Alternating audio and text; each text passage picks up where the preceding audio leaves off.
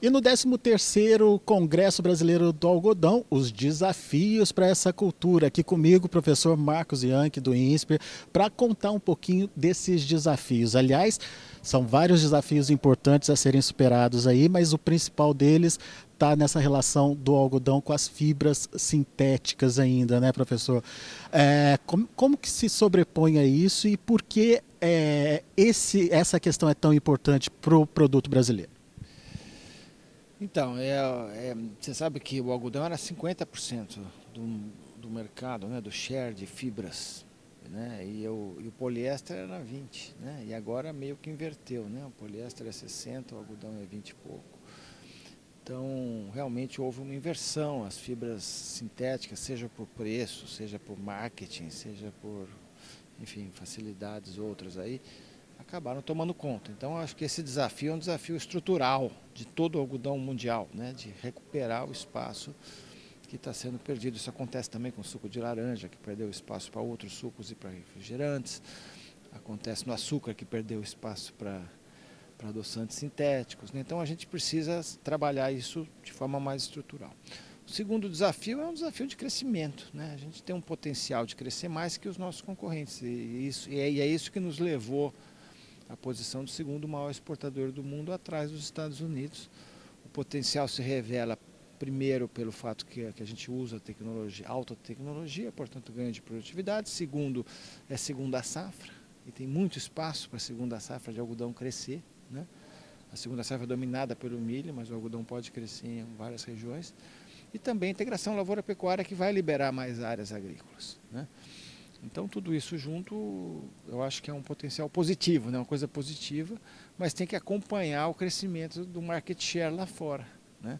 Então esse trabalho que a Brapa faz na Ásia é, é fundamental para abrir é, mais os mercados para o Brasil, né? tirando o market share de outros países. E o terceiro esforço é um esforço de comunicação, que é um esforço que precisa ser feito para reduzir esse diferencial do basis que existe no preço, por exemplo, entre Estados Unidos e Brasil. Né?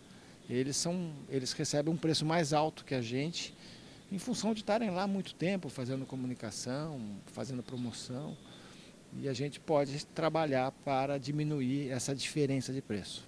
Bom, o senhor tocou num ponto importante. A gente tem potencial de crescimento, de expansão da nossa oferta. Mas e o mercado é, comprador, como é que está esse mercado? Hoje a gente está direcionado para a Ásia, basicamente. É isso mesmo? Foco na Ásia? Dá para melhorar? Enfim. Então, um dos slides que eu mostrei aqui é que você tem seis países que controlam seis países diferentes em cada caso, mas que controlam a produção, o consumo, a exportação e a importação. Portanto, são poucos players. Né? Você tem uma grande dominância da China, da Índia no consumo e na produção, mas na exportação, por exemplo, quem domina é Estados Unidos, depois Brasil, depois Índia, depois Austrália. Né? Então são poucos players né, assim, que são realmente relevantes.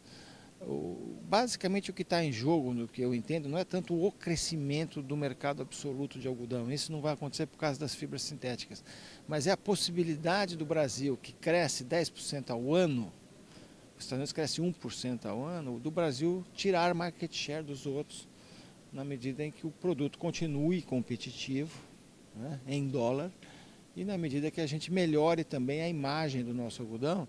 E aí entram esses programas que estão sendo feitos pela Brapa na, na área de sustentabilidade, na área de qualidade e padrão e na área de rastreabilidade. Né?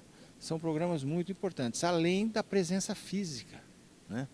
Porque uma coisa muito interessante com, com esse escritório que a Brapa tem em Singapura é a possibilidade de interagir com toda a cadeia produtiva do algodão, inclusive a confecção, a marca, lá nos mercados-alvo, né? conhecendo a realidade de Bangladesh, da Indonésia, uh, lá da China, né? trabalhar cada mercado individualmente, ter o relacionamento, trazer as pessoas para fazerem visitas né, e conhecerem a realidade do Brasil. Então, eu acho esse projeto extraordinário. Eu acho esse projeto, sem sombra de dúvida, hoje o melhor projeto de comunicação e promoção internacional do agronegócio brasileiro. Mas dessa forma, o senhor acredita que a gente vai conseguir inverter aquela imagem da qualidade percebida que o algodão brasileiro tem lá fora e não a qualidade real? Eu acho que vai, mas é uma luta, por enquanto, de sanção em Golias, né? Porque a Brapa hoje está junto com o governo, junto com a PEX, eles têm um orçamento de um milhão de dólares por ano. Os Estados Unidos têm 50 milhões de dólares entre dinheiro público e privado. Eles têm 17 escritórios na Ásia. A Austrália também tem bem mais escritórios que a gente. Portanto, a gente precisa reforçar essa estrutura. Esse, esse trabalho de comunicação ele não se mede de ano para ano. Né?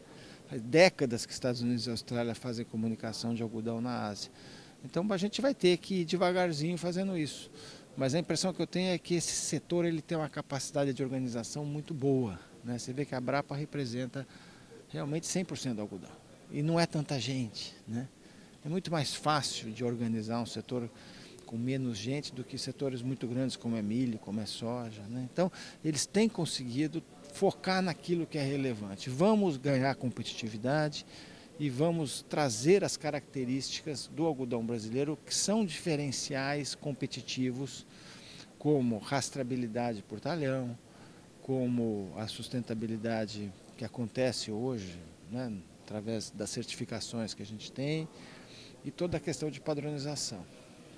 Agora, a, a Ásia como um potencial ampliador do nosso market share, é, é possível? Tem espaço para isso? Tem, tem, espaço porque uh, um dos quadros importantes que eu mostrei hoje não é tanto o tamanho do mercado absoluto de algodão, mas é que o share do Brasil nos grandes países importadores ainda é baixo.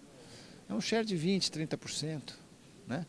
Portanto, tem 60%, 70% que pode ser que, pode entrar numa briga para a gente conseguir mais share. A gente é, por exemplo, lá no Bangladesh, que é um país que se tornou o maior importador do sul e sudeste da Ásia, o nosso share é muito pequeno. Agora fizeram a missão, começaram a ter relacionamento. Acho que tudo isso pode, pode ampliar bastante o nosso share. O futuro é promissor, então, para o algodão brasileiro? Muito promissor. É muito promissor e, e eu lamento que outros setores do agro não tenham programas semelhantes de presença física e comunicação no mercado destino, que neste caso é a Ásia. Muito bem, você ouviu aí, resultados positivos virão, portanto, a partir do momento que você tem um contato mais próximo, uma relação mais é, fácil com os seus compradores. Essa é, uma, é um desafio importante para o algodão brasileiro. Daqui a pouco a gente volta com mais informações e outros destaques para você direto aqui de Salvador.